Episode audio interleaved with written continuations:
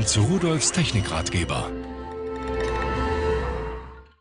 Hallo zusammen, ich habe eine Kamera mitgebracht von Seven Links. Schauen Sie mal hier, so sieht die Kamera aus. Ist relativ klein, auch flach, wenn wir mal von der Seite drauf schauen.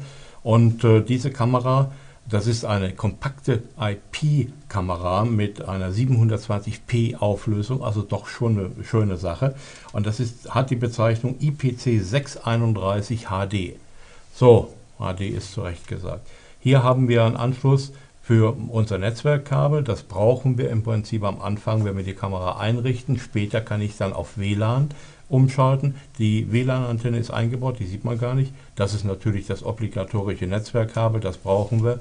Und hier unten haben wir einen Taster für Reset und ein WPS-Taster. Viele wissen nicht, was das ist. Wenn Sie die ganze WLAN-Einrichterei nicht von Hand machen wollen, äh, dann drückt man an dem Router, wenn Sie äh, irgendeinen Router haben mit WPS-Taste, auf die Taste und auf die und die beiden Geräte unterhalten sich, tauschen sich aus und Sie brauchen nichts mehr einrichten. Also das ist eine schöne Sache. So, äh, Zubehör ist natürlich auch jede Menge dabei. Übrigens der Ständer hier hinten, wo die Kamera drauf steht, der ist auch gleich im Lieferumfang mit dabei. Man kann den einfach abschrauben, da können Sie die anders an die Wand hängen, wie auch immer Sie wollen. Handbuch dabei, Software ist dabei und äh, auch noch ein USB-Kabel ist mit dabei.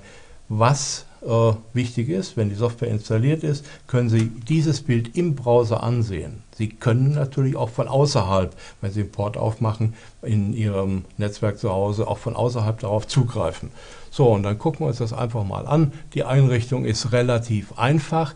Interessant und wichtig ist, man kann die Kameraauflösung umstellen, aber ich möchte mal hier drauf gehen auf Ereignisse. Jetzt dauert es einen kleinen Moment, bis er das aufgebaut hat. Jetzt blendet er das Bild ein und jetzt habe ich die Möglichkeit, drei verschiedene Alarmzonen einzustellen, auch mit unterschiedlichen Auslöseschwellen.